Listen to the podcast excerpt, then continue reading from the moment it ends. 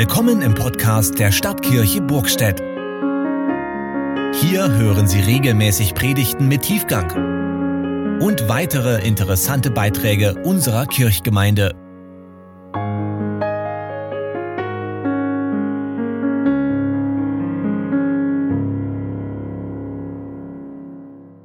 Das Vorbereitungsteam hat das Thema von dem ersten Lego in diesem Jahr, Erkenne dein Beziehungsnetz, genannt. Und auch die anderen Themen in den anderen Lego-Gottesdiensten, da wird es weiter um Beziehungen gehen. Genau, ich habe mir überlegt, was ist so das Erste, was mir zu Beziehungen einfällt und habe so ein bisschen brainstormt und drüber nachgedacht und habe dann gedacht, bevor ich zum nächsten gucken kann, muss ich doch erstmal bei mir anfangen, geschweige denn in mein Beziehungsnetzwerk analysieren kann. Braucht es für mich einen Blick in die andere Richtung, nämlich zu mir. Also wer bin ich? Was gibt mir denn mein Wert? Und was macht mich aus? Auf all diese Fragen werde ich heute nicht eingehen können, doch ich hoffe, der eine oder andere kannst du danach für dich beantworten. Denn wie wir mit uns selbst umgehen, das hat Auswirkungen auf unsere Beziehungen, auf das, wie wir mit unserem Nächsten umgehen. Und die Bibelstelle, die ich zur Grundlage legen will, ist eigentlich, ich nenne es mal ein Dreifachgebot der Liebe. Das, was Jesus selbst sagt. Ich versuche mal zu klicken. Ja, ich war schon zu weit. Ja, die Stelle steht bei Lukas 10, 25, 28. Guckt mal, ob ihr es mitlesen könnt. Ansonsten notiert euch nur die Stelle oder merkt sie euch.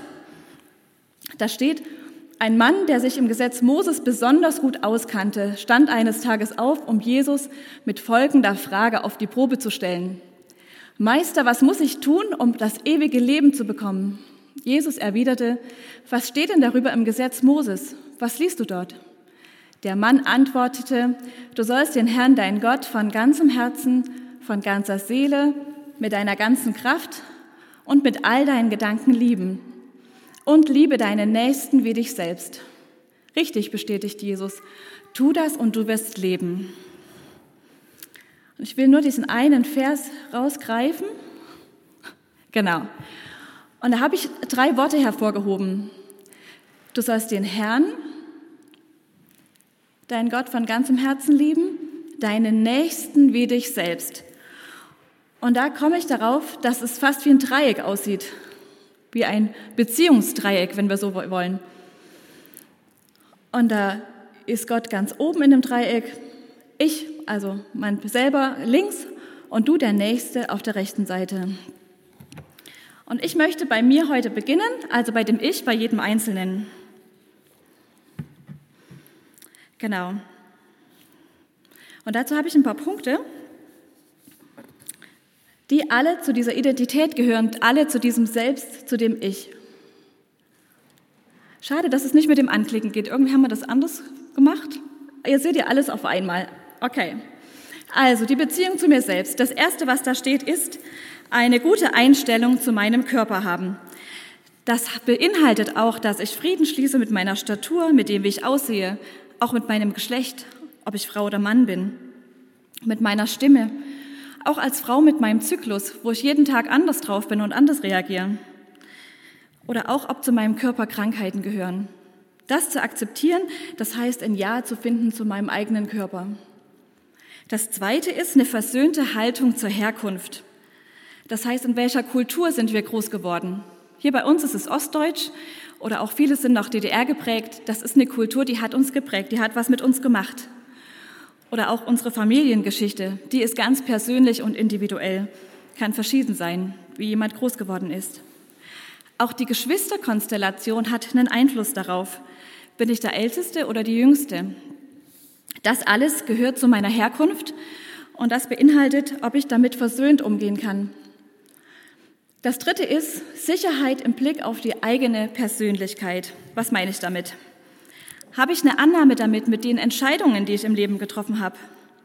Vielleicht auch mit einem Verlust der Gesundheit durch einen Unfall oder einen schweren Krankheitsverlauf?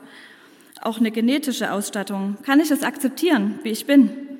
Mit meiner Intelligenz oder meinem Temperament, mit meinen Charakterzügen?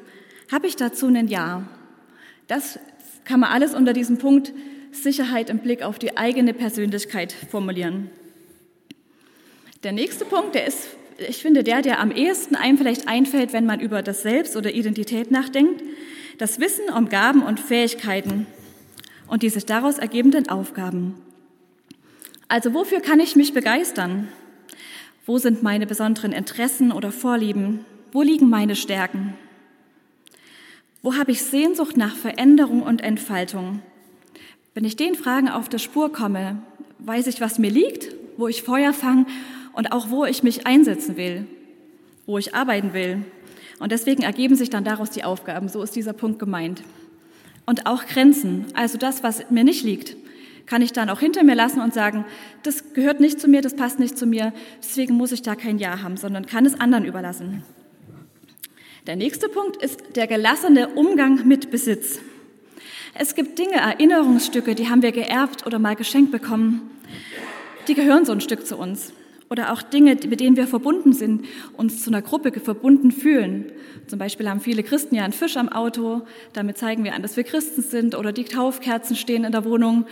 Damit zeigen wir so eine Verbundenheit aus zu einer Gruppe.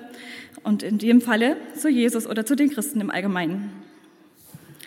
Und was passiert aber, wenn dieser Besitz auch im Sinne von, wenn wir größer denken, mein Haus oder ein Auto, wenn das verloren geht, kaputt geht, es irgendwie hinter mir lasse, wenn diese Sicherheit, die ich angeblich habe in meinem Besitz, wenn der verloren geht, dann zieht das einen Verlust nach sich. Und dieser Verlust, der muss oft stark betrauert werden, wie ein Trauerprozess. Auch das erschüttert die ganze Identität, das ganze Selbst. Der nächste Punkt ist haltgebende Werte. Das sind die Werte, die wir oft mitbekommen haben aus der Familie oder für die wir uns noch entscheiden. Ehrlichkeit zum Beispiel. Und ich glaube, da fallen euch noch viele andere ein. Gott, gute Gottesbeziehung, darauf gehe ich noch ein und auch auf den souveränen Umgang mit Beziehungen, auch da komme ich noch dazu.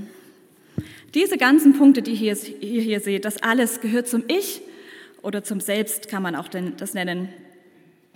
Wenn du jetzt merkst, dass du dann noch auf dem Weg bist und dich noch gar nicht so gut kennst, kannst du dir die Folie gern abfotografieren oder im Handy oder in deinem Heft Notizen machen und überlegen, wo willst du anfangen, um dich besser kennenzulernen und auf die Spur zu kommen. Kennst du deine Fähigkeiten und auch deine Unzulänglichkeiten? Weißt du um deine Stärken und Schwächen, um deine Vorzüge, deine Begabungen und auch deine Belastungen? Wo bist du ergänzungsbedürftig? Denn wenn wir das erkannt haben, dann brauchen wir den Nächsten. Ich habe ein schönes Zitat gefunden, das heißt, wer sich in dieser Weise relativiert, also in Beziehung setzt, kann gelassener mit sich selbst umgehen. Und das finde ich ganz beruhigend.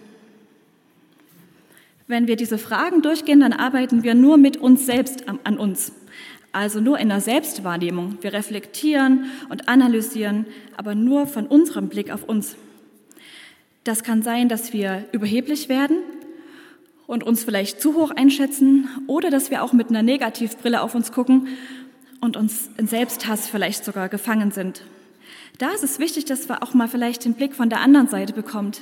Jemand anderen, der auf unser Leben hineinblicken darf und auch zu uns reden darf. Es kann zum Beispiel sein, der eine empfindet sich als schüchtern und zurückhaltend und Freunde sagen zu ihm, du bist aufgeschlossen und interessiert, ich empfinde dich gar nicht so.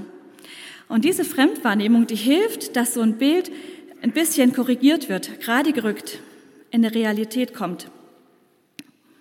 Aber nicht jeder darf ins Leben reden. Das dürfen nur Menschen, denen wir vertrauen können, wo wir wissen, der meint's gut. Dem kann ich vertrauen. Der hat mich im Blick und der will mir nicht schaden. Und diese Person kann man das auch bewusst sagen. Das kann ein guter Freund sein. Am meisten ist es der Ehepartner. Ich wollte noch, will noch ein Negativbeispiel bringen. Also was ist, wenn jemand sich selbst für sehr einfühlsam hält und gesprächig und denkt, ich kann immer gut mit jemand reden, aber eigentlich die ganze Zeit nur von sich selbst spricht und eher überschreitend ist und den anderen vielleicht so nah rückt. Wer kann ihm denn sagen, dass es nicht geht? Das ist zuallererst die Person, die diesen Übergriff erfährt, die darf sagen, stopp, warte mal, nee, das geht mir zu weit.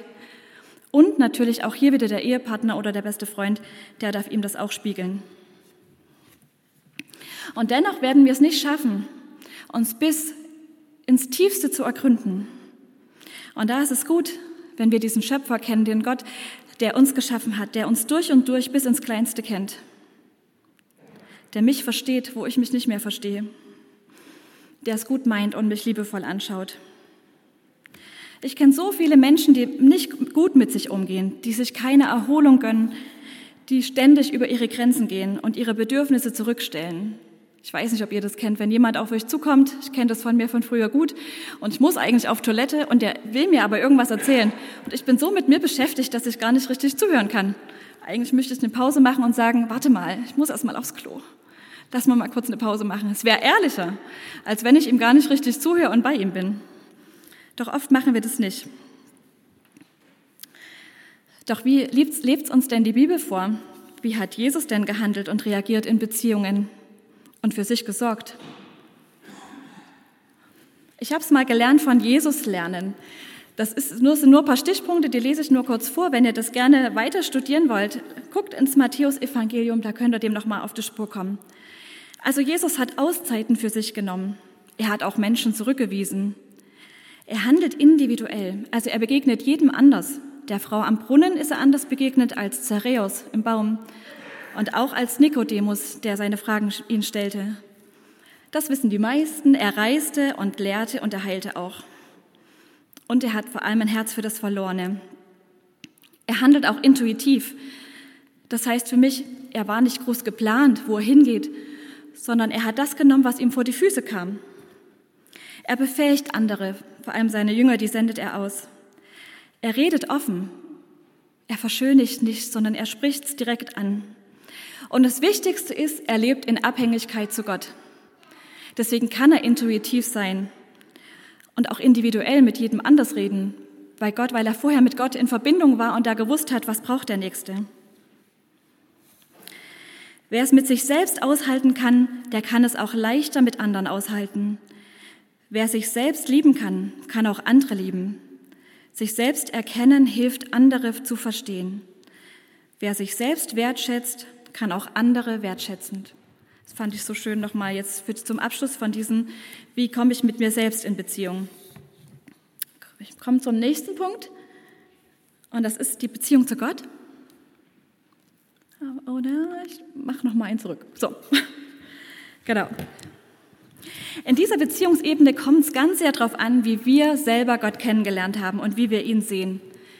Ist er der strenge Monarch, der niemand neben sich duldet? Oder sehen wir ihn eher als Richter, der darauf wartet, bis wir einen Fehler machen? Oder der alte Mann, der im Himmel sitzt und dem unser Leben eigentlich egal ist? Was haben wir für ein Bild von Gott? Jesus stellt uns Gott ganz anders vor. Er sagt es, unser liebevoller Vater der auf uns wartet. Und er ist auch der Hirte, der nach mir sucht. Und dennoch ist er heilig, unergründlich und mächtig und sucht doch uns und will uns ganz persönlich. Dieser Gott kommt in Jesus zu mir, reicht mir die Hand und sagt, genau dich habe ich gewollt. Und ich liebe dich. Und das gibt mir neues Sinn auch in meiner Identität. Als ich in meinen Teenie-Jahren Gott kennengelernt habe, habe ich das gespürt im ganzen Körper, von Kopf bis Fuß in meiner Seele, in meinen Gedanken und in meinem Körper. Gott hat mich erfasst und hat mir diese Würde zugesprochen. Ich nehme dir alle Scham, alle Schuld, denn ich habe dich gewollt und ich liebe dich bis in deinen tiefsten Grund. Und ich glaube, diese Erfahrung brauchst, um uns zu entdecken und auch um Gott zu finden. Augustinus hat schon gesagt, unruhig ist unser Herz, bis es Ruhe findet in dir, o oh Gott. Diese Sehnsucht nach Ruhe, nach Zufriedenheit, nach Heimat und Ankommen. Ich glaube, das kennt jeder. Jetzt kommt die Zusammenfassung. Also Gott lieben bedeutet, mein Herz für die Beziehung zu ihm zu öffnen, ein Ja zu seiner Liebe zu mir zu haben, mich zu freuen, dass er mich durch und durch kennt, zu wissen, dass ich immer zu ihm kommen kann, sein heilendes Wirken auch an mir zuzulassen Gottes Absicht für mein Leben zu erkennen und sie auch ausführen zu wollen. Mich nach Zeiten des Gebets zu sehen. Gott als sichere Burg und Schutz meiner Seele zu erfahren. Dankbar für seine Vergebung zu sein. Mich auf die Ewigkeit, in der ich immer bei ihm sein kann, freuen. Ich habe eine Bibelstelle noch für euch mit. Ja, steht in 1. Johannes. Und das fasst noch mal ein Stück zusammen. Wir haben erkannt, wie sehr Gott uns liebt. Und wir glauben an seine Liebe. Gott ist Liebe. Und wer in der Liebe lebt, der lebt in Gott und Gott lebt in ihm. Und wenn wir in Gott leben, dann kommt seine Liebe in uns zum Ziel. Und wir können den Tag des Gerichts mit Zuversicht entgegenstehen. Denn wir leben in dieser Welt in derselben Gemeinschaft mit Gott wie Christus. Und unsere Liebe kennt keine Angst, weil die vollkommene Liebe alle Angst vertreibt. Wer noch Angst hat, rechnet mit Strafe. Und das zeigt, dass seine Liebe in uns noch nicht vollkommen ist. Wir wollen lieben, weil er uns zuerst geliebt hat. Wenn jemand sagt, ich liebe Gott, aber seinen Bruder hasst, dann ist er ein Lügner. Denn wer die Menschen nicht liebt, die er doch sieht, wie kann er der Gott lieben, den er nie gesehen hat? Gott selbst hat uns geboten, nicht nur ihn, sondern auch unsere Nächsten zu lieben. Genau, da kommt nochmal der Bezug zu der Stelle, die ich zum Anfang genannt habe. Also, was kann man hier rausnehmen? Zum Ersten, wir selber müssen erkannt haben, wie sehr uns Gott liebt. Und was ich ganz schön finde, ist in der Stelle, dass Liebe keine Angst kennt. Denn wer Angst hat, rechnet noch mit Strafe. Da kommt unser Gottesbild schön raus. Und dann kommt auch, dass diese Liebe sich zeigt im Nächsten. Da auch nochmal ein Zitat. Liebe zu Gott wird immer konkret und es wird sichtbar in unserer Beziehung zum Nächsten. Wenn ich Gott in mystischer Versenkung begegne und dies ohne Auswirkungen auf meine zwischenmenschlichen Beziehungen bleibt, dann lebt die Liebe zu Gott nicht wirklich in mir. Meine Gottesliebe spiegelt sich in meiner Liebe zum Nächsten und wird darin konkret. Das ist unser Auftrag. Und damit kommen wir zum, zur dritten Beziehungsebene, nämlich zum Du, zu meinem Nächsten. Schon mit der Geburt werden wir in Beziehung gestellt. Die Verbindung zwischen Mutter und Kind, die ist schon in der Schwangerschaft bis zum zweiten Lebensjahr so eng, dass das Baby denkt, was die Mutter denkt und auch fühlt, was die Mutter fühlt. Es ist wie eins. Und erst mit dem zweiten Lebensjahr, wenn das Kind sozusagen so die erste Autonomiephase durchlebt, wo so die Nein-Phase kommt und die Ich-Phase, da entdeckt es, ich bin ja ein eigenes Wesen. Ich bin ja eine eigenständige Person. Ich bin ja gar nicht meine Mama. Die ist ganz wichtig. Also von Anfang an stehen wir in verschiedenen Beziehungen zu unseren Eltern, Geschwistern, Freunden, Arbeitskollegen und auch Nachbarn. Und ich denke, da fallen euch noch viele andere ein. Wir, wir bei Team F haben diesen Ausspruch, wir werden in Beziehungen verletzt, aber wir werden auch in Beziehungen wieder geheilt. Das ist leider so. Umso näher man sich ist, umso höher ist die Wahrscheinlichkeit, sich gegenseitig zu verletzen. Es gibt oft den größten Streit in Familien und in Ehen. Menschen, die sich mal geliebt haben, streiten sich bis aufs Blut und führen sich tiefste Wunden zu. Wie kommt man da nur raus? Das habe ich oben schon gesagt. Grenzen setzen ist ein ganz wichtiges Thema und auch auf seine eigenen Bedürfnisse zu achten. Von sich auszugehen und zu sagen, nee, sprich mich bitte nicht so an, das verletzt mich. Das kann ein erster Schritt sein, dann aus der Situation zu gehen und dann wieder zusammenkommen, wenn die große Hitzewelle verdampft ist und gucken, ob dann ein Gespräch möglich ist oder sich auch Hilfe von außen holen.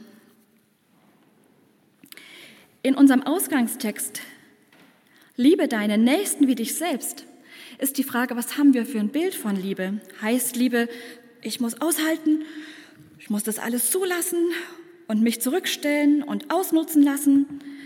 Dann wird es bei mir immer enger und ich kriege keine Luft mehr. Liebe bedeutet eigentlich, ich halte aus, dass der andere anders ist und dass er anders lebt. Ich akzeptiere seine Grenzen und auch seine Bedürfnisse. Und ich kann seine Wünsche hören. Und ich kann überlegen, will ich auf den Wunsch eingehen oder kann ich das nicht? Doch vorher muss ich diese Liebe selbst empfangen haben. Und da möchte ich wieder das Bild vom Brunnen bemühen, was ihr bestimmt kennt. Doch es macht es so schön sichtbar. Zuerst muss ich selbst diese Liebe empfangen. Also dieser oberste Kreis ist sozusagen das Selbst, das Ich. Und ich, wir gehen das mal davon aus, es ist von Gott gefüllt und von dieser Liebe. Und wenn der empfangen hat, dann strömt das und fließt es über in, die nächste, in den nächsten Kreis und wieder in dieses nächste Gefäß. Und die Schale fließt über. Die Frage, die du dir stellen kannst, ist, was gibt dir denn die Kraft, Energie und Lebensfreude? damit du gefüllt bist? Wo und wie tankst du denn auf? In der Natur, beim Sport, in der Musik, vielleicht auch mit Freunden oder in der Stille? Wie spürst du Gottes, Leben in dein, Gottes Liebe in deinem Leben ganz persönlich? Wenn wir den Brunnen drehen, gibt es eine andere Perspektive, eine von oben. Schade, jetzt ist es schon gefüllt. Eigentlich wollte ich, dass es leer dasteht. ähm, macht aber nichts. Ihr habt ja schon gehört, dieser innerste Kreis, diese kleinste Schale, das ist das Ich, das Selbst. Und der nächste Kreis ist der, die mir auch am nächsten stehen. Wer ist das? Meistens die eigene Familie, die eigenen Kinder und der Partner. Vielleicht noch eine beste Freundin. Die habe ich schon hier in den nächsten Kreis genommen. Oder die Eltern. Und im übernächsten Kreis stehen dann erst Kollegen und Nachbarn. Gemeinde habe ich bewusst rausgelassen. Denn ich denke, das ist für jeden anders. Vielleicht gibt es einen Zweierschaftsfreund, der in der Gemeinde ist, der ist im engsten Kreis. Vielleicht gibt es auch einen Hauskreis, der im dritten oder vierten Kreis steht. Das müsst ihr jeder für euch selber beantworten und gucken, wer steht bei dir in welchem Kreis. Und wenn Jesus sagt, liebe deine Nächsten wie dich selbst, dann ist es erstmal der zweite Kreis. Und erst danach der dritte, vierte, fünfte oder wie viel auch immer kommen. Nach diesen Versen, liebe Gott und deinen Nächsten wie dich selbst, kommt die Geschichte vom barmherzigen Samariter. Die fasst es alles nochmal schön zusammen. Ich lese nur einen Teil daraus vor. Darauf erzählte Jesus folgende Geschichte. Ein Mann ging von Jerusalem nach Jericho hinunter. Unterwegs wurde er von Wegelagerern überfallen. Sie plünderten ihn bis aufs Hemd aus, schlugen ihn zusammen und ließen ihn halbtot liegen. Dann machten sie sich davon. Zufällig kam ein Priester denselben Weg herab. Er sah den Mann liegen, machte einen Bogen um ihn und ging weiter. Genauso verhielt sich auch ein Levit, der dort vorbeikam und den Mann liegen sah. Auch er machte einen Bogen um ihn und ging weiter. Schließlich kam ein Reisender aus Samarien dort vorbei. Als er den Mann sah, hatte er Mitleid mit ihm. Er ging zu ihm hin, goss Öl und Wein auf seine Wunden und verband sie. Dann setzte er ihn auf sein Reittier, brachte ihn in ein Gasthaus und versorgte ihn mit allem Nötigen. Am nächsten Morgen nahm er zwei Denare aus seinem Beutel und gab sie ihm dem Wirt. Sorge für ihn, sagte er, und sollte das Geld nicht ausreichen, werde ich dir den Rest bezahlen, wenn ich auf der Rückreise hier vorbeikomme. Ich ende mal hier und will nur zwei Sachen zu dem Text sagen. Man kann viel zu dem Text sagen. Nur zwei Dinge, er ist ja bekannt. Was tut der Samariter nicht? Er bleibt nicht bei ihm, und pflegt ihn gesund, sondern er macht nur eine Notversorgung. Er bringt ihn zum nächsten Gasthaus und zieht dann seine Wege. Also oft haben wir, oder ich hatte früher auch so ein Bild davon, ich muss alles für mein Nächsten tun und muss mich aufopfern. Das steht hier aber gar nicht, sondern er verbindet nur seine Wunden und bringt ihn in ein Gasthaus. Er versorgt ihn, das stimmt. Er macht sozusagen Notfallhilfe. Und dann geht er weiter. Er verpasst nicht seine Geschäfte oder die Feier oder was auch immer wohin will. Ich versuche es mal in unsere Alltagswirklichkeit zu übersetzen. Zwei Beispiele von, zum Thema Einkaufen. Ich glaube, die liegen mir als Frau oder als Mutter, ich muss ich das jede Woche tun, in unserer Familie. Ich komme aus dem Laden raus und sehe eine ältere Frau, deren Beutel gerissen sind und deren Einkauf sozusagen vor der Ladentür da lang purzelt. Was könnte ich machen? Ich habe immer Tüten im Auto noch, also ich könnte zum Auto gehen und zwei große Beutel nehmen, der Frau geben, ihr vielleicht beim Einpacken helfen und dann einen schönen Tag wünschen. Oder ich sage der Frau, warten Sie kurz, ich kaufe Ihnen einen neuen, dann können Sie es alles einpacken. Das wäre für mich so eine erste Hilfe. Sie könnte ihre Lebensmittel nach Hause befördern. Ich muss sie aber nicht heimbringen. Ich muss auch nicht lange mit ihr noch reden. Zweites Beispiel. Ähm, ich treffe jemand Bekanntes beim Einkaufen. Dann kann ich kurz innehalten und mich fragen, wie viel Zeit habe ich wirklich? Sind vielleicht die Kinder allein im Auto oder zu Hause? Geht es mir heute selber gar nicht gut, dass ich eigentlich überhaupt nicht zuhören kann? Und je nachdem, wie ich die Fragen beantworte, kann ich entscheiden, möchte ich nur freundlich grüßen und ihr einen schönen Tag wünschen oder möchte ich mir Zeit nehmen, kurz zuhören und bei ihr sein, ohne Ratschläge zu geben, einfach nur ein offenes Ohr zu haben. Ja. Liebe bedeutet also, sich an die Liebesquelle Gottes anzuschließen, Liebe bis zum Überfließen empfangen und dann diese ausgegossene Liebe zum Nächsten herausfließen zu lassen. Und das, was wir dann selbst empfangen haben, weiterzugeben. Und ich habe es schon hingeschrieben, ich fand es so schön, so nach dem Motto, wie Gott mir, so ich dir. Gott füllt mich und meint es gut mit mir und deswegen meine ich es auch gut mit meinem Nächsten. Ich habe noch zwei Empfehlungen für euch, wer gerne tiefer einsteigen möchte. Ach, jetzt kommt noch, das habe ich vergessen, noch ein Bild. Genau, das Ziel ist natürlich, dass man ausgewogen lebt in allen drei Beziehungen. Also ein Ja zu sich selbst zu haben, dass die Identität gegründet ist in Gott und dass ich auch in Frieden mit meinem Nächsten leben kann, seinen Lebensstil aushalte und für ihn da bin, wenn ich spüre, es ist jetzt dran. Zwei Empfehlungen am Schluss. Eine Buchempfehlung, das heißt, meinen Platz im Leben finden. Und da geht es genau nochmal um diese drei Beziehungen, natürlich viel ausführlicher. Und das andere ist eine 30 Tage Challenge, Challenge Box, die habe ich selber gemacht. Und da wird es auch auf die drei Beziehungsebenen eingegangen. Also gibt's immer mal, es ist immer so ein Zettel, mal eine Aufgabe für sich selber und mal eine, wo es um deinen Nächsten geht oder auch eine, um deine Beziehung zu Gott zu investieren. Die letzte Folie ist eine persönliche Einladung von mir, wenn du merkst, die Beziehung zu Gott, die hat ganz schön gekrankt in letzter Zeit. Oder ich kenne Gott gar nicht so, wie du ihn beschreibst. Und ich weiß gar nicht, wer dieser Vater ist, der es so gut mit mir meinen soll. Dann lade ich dich herzlich zu diesem Seminar ein, was ich ähm, anbieten werde im Mai. Ich habe meinen Beratungsraum in Burgstedt und da ist auch ein Mehrzweckraum dran und dort wird dieses Seminar sein. Also wer spürt, da habe ich noch Nachholbedarf, der sei herzlich eingeladen. Die Band kann schon langsam nach vorne kommen. Denn es gibt jetzt ein Instrumentalstück. Ich weiß nicht, wer das spielt. Ah, die ist hier, seid hier vorne schön. Und während dieses Stückes könnt ihr einfach nochmal das kurz sacken lassen, was ich gesagt habe, und überlegen, wo ist der Punkt, wo möchte ich ansetzen? In welche Beziehung will ich neu investieren? Wo gibt es für mich Nachholbedarf? Und dann überleg dir, wo und wann fängst du damit an?